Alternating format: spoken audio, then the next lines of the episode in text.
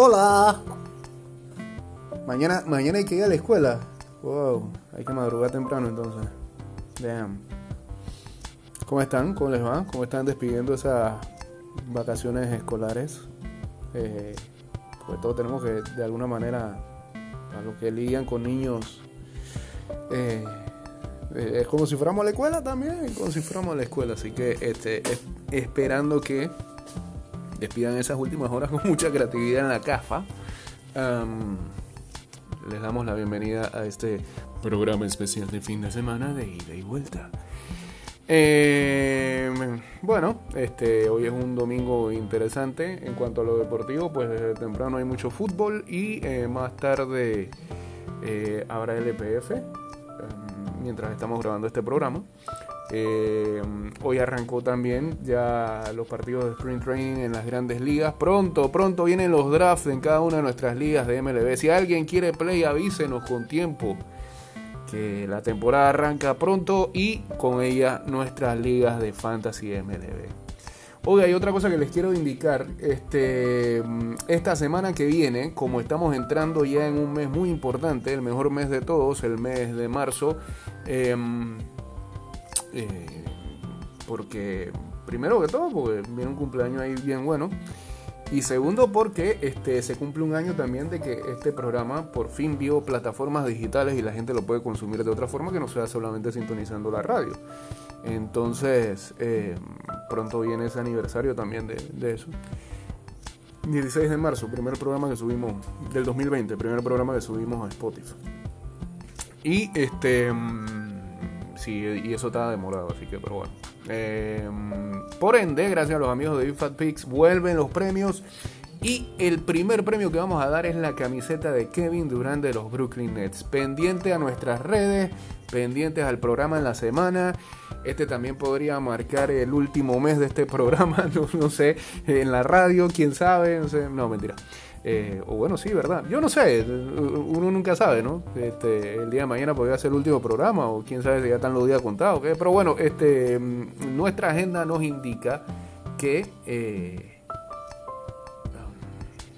nos indica que eh, este programa va a regalar camisetas esta semana y lo más seguro es que en la próxima semana regalemos otra. Y así nos vamos, ¿no?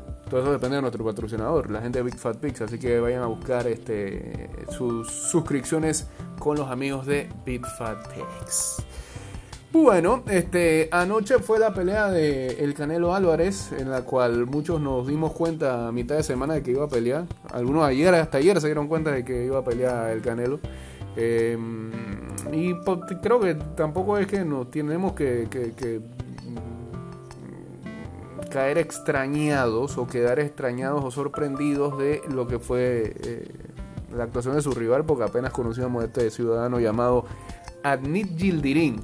Canelo se sube y ya cumple con lo que tiene que hacer y todo. Y si hubiera querido meter la mano de verdad en el mismo primer asalto, lo despache y todo. Ah, ¿Qué, puede hacer? Bueno, ahora la crítica es porque el tipo es, su propio promotor, pero si ese, si ese es el peleador que, le colocan como retador obligatorio, ¿qué puede hacer el hombre? Decir que no, que le pongan a alguien mejor. esos son los bultos que hay hoy en día. Eso tampoco es culpa del Canelo que nació en estos tiempos. Pues si hubiera nacido en otro tiempo, le hubieran tocado rivales eh, más pesados y quizás ni campeón hubiera sido. Pero en estas épocas, en esta época no hay nada que valga la pena. Son muy pocos los que valen la pena en el boxeo. El único que le pudiera hacer eh, algo de de, batalla Triple G, y Triple G ya está viejito también, y se lo tiraron demasiado tarde. Y nada, pues, ¿qué va, qué, va a pasar? Este, lo cierto es que eh, ayer, mientras este, eh, ya oficializaban la victoria de Canelo, este, por ahí mismo ya decían que tenía una pelea para el 8 de mayo contra Billy Joe Sanders, que supuestamente es una pelea mucho más difícil que la de anoche, claro que está, pero qué tan difícil, ah, no debería ser problema también para Canelo para ganar a Billy Joe Sanders. Eh, lo que yo sí no le perdono al Canelo es que eh, este tipo de peleas que está llevando le están dando de qué hablar a un tipo que se llama Julio César Chávez Jr. que no tendría pero que ni tener acceso a Twitter, Frank. Chávez Jr. ayer, de una vez, tiró en un tweet de que gana Canelo, pero una u otra forma no puede darle a los espectadores un espectáculo digno. Él va a decir eso. Sobre todo cuando se dice ser el mejor. Un rival sin dos años sin subirse a un ring. Yo me subo Canelo y no cobro en 175 libras el día que quiera. ¿Qué pasa? No, hombre, no, ni le hagas caso. Ojalá que no. Ojalá que no, no, no, no venga esa pelea de nuevo. Por favor. Eh, Canelo Álvarez, Canelo Álvarez derrotó en tan solo tres rounds a Adni Gildirin en la pelea celebrada ayer en el Hard Rock Stadium de Miami. Más duró la presentación de J Balvin. Eh, tras la victoria y el sabor agridulce que dejó entre el público por una exhibición tan corta, Chávez Jr. lanzó su mensaje que ya leímos. No es la primera vez que Chávez Jr. le lanza el reto a Canelo Álvarez. Apenas en diciembre del 2020 le lanzó el mismo reto, pero aquella vez el Canelo Álvarez le contestó con inteligencia y le dijo que mejor le pidiera ayuda a su papá. Canelo ha derrotado a Chávez Jr. en dos ocasiones. Ah, sí, yo ni me acordaba que habían peleado dos veces.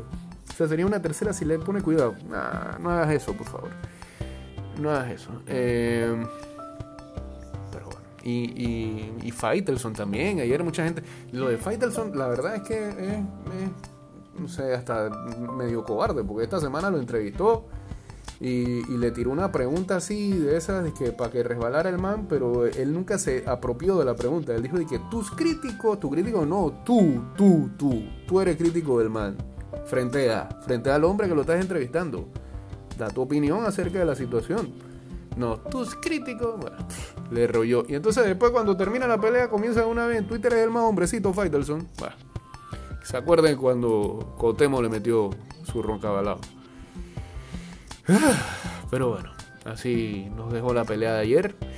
Antes de eso, este dos partidos de LPF el día de ayer con eh, una muy buena victoria de Universitario, estrenando su casa, el nido del Fénix, allá en Penonomé. Muy bonito, muy bonito lo que se vio desde acá. Em, y vinieron de atrás porque perdían 2 a 0 con el San Francisco.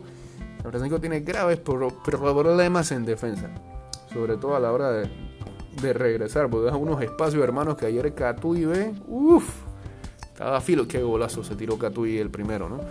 Em, así que victoria para Universitario, ya tiene 6 puntos.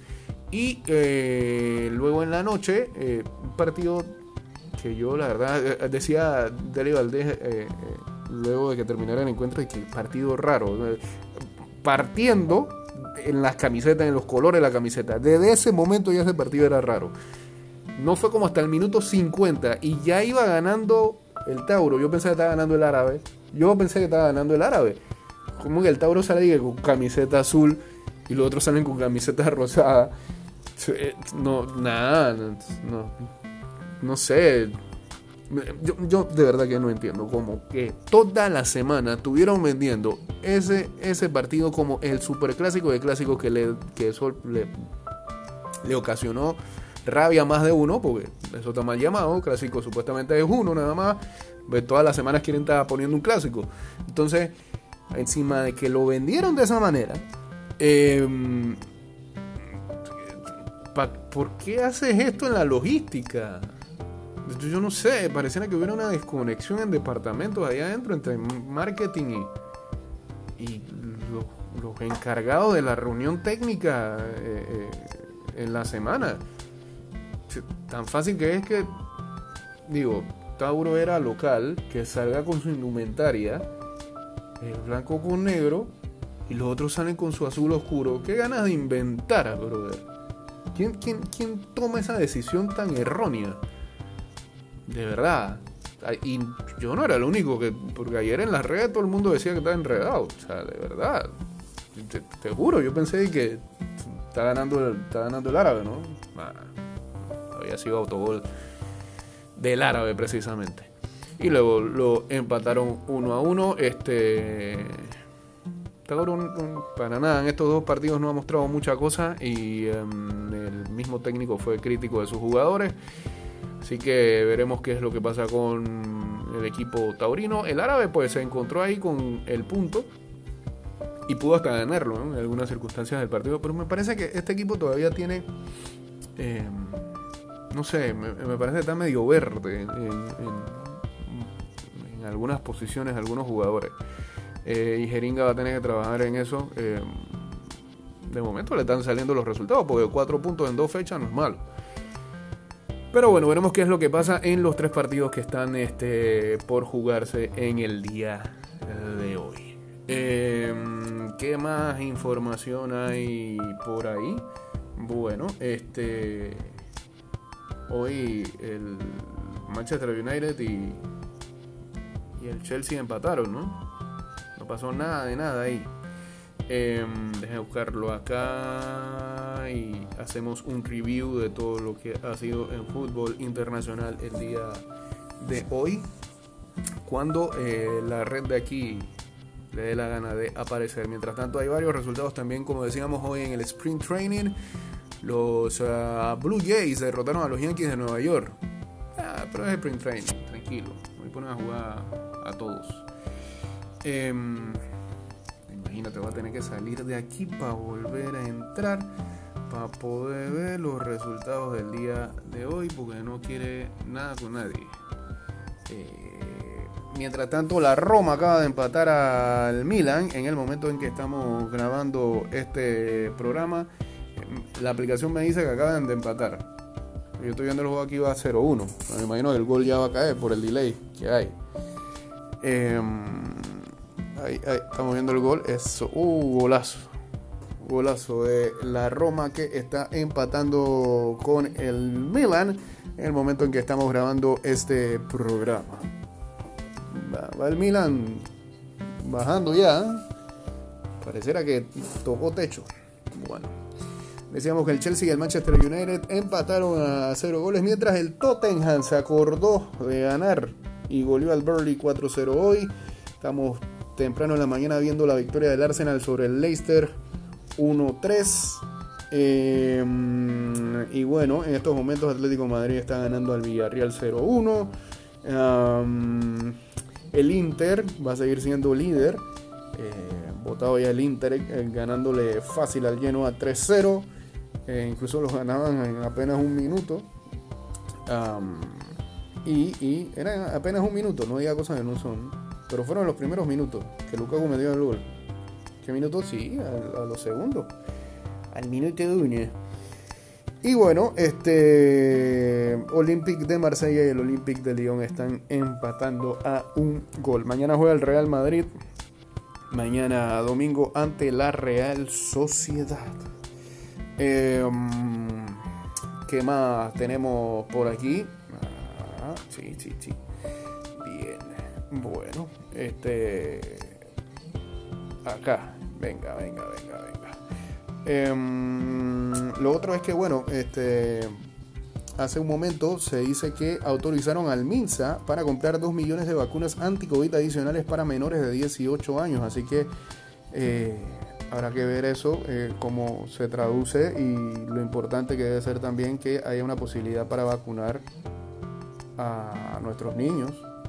Eh, lo que leía era que es para mayores de 14, pero eh, supuestamente sí, que ya el gobierno promulgó en Gaceta Oficial la resolución de gabinete número 21 del 23 de febrero del 2021 que autoriza al MINSA suscribir una enmienda, una enmienda al contrato con la farmacéutica Pfizer. 2 millones de vacunas anti-COVID adicionales para menores de 18 años.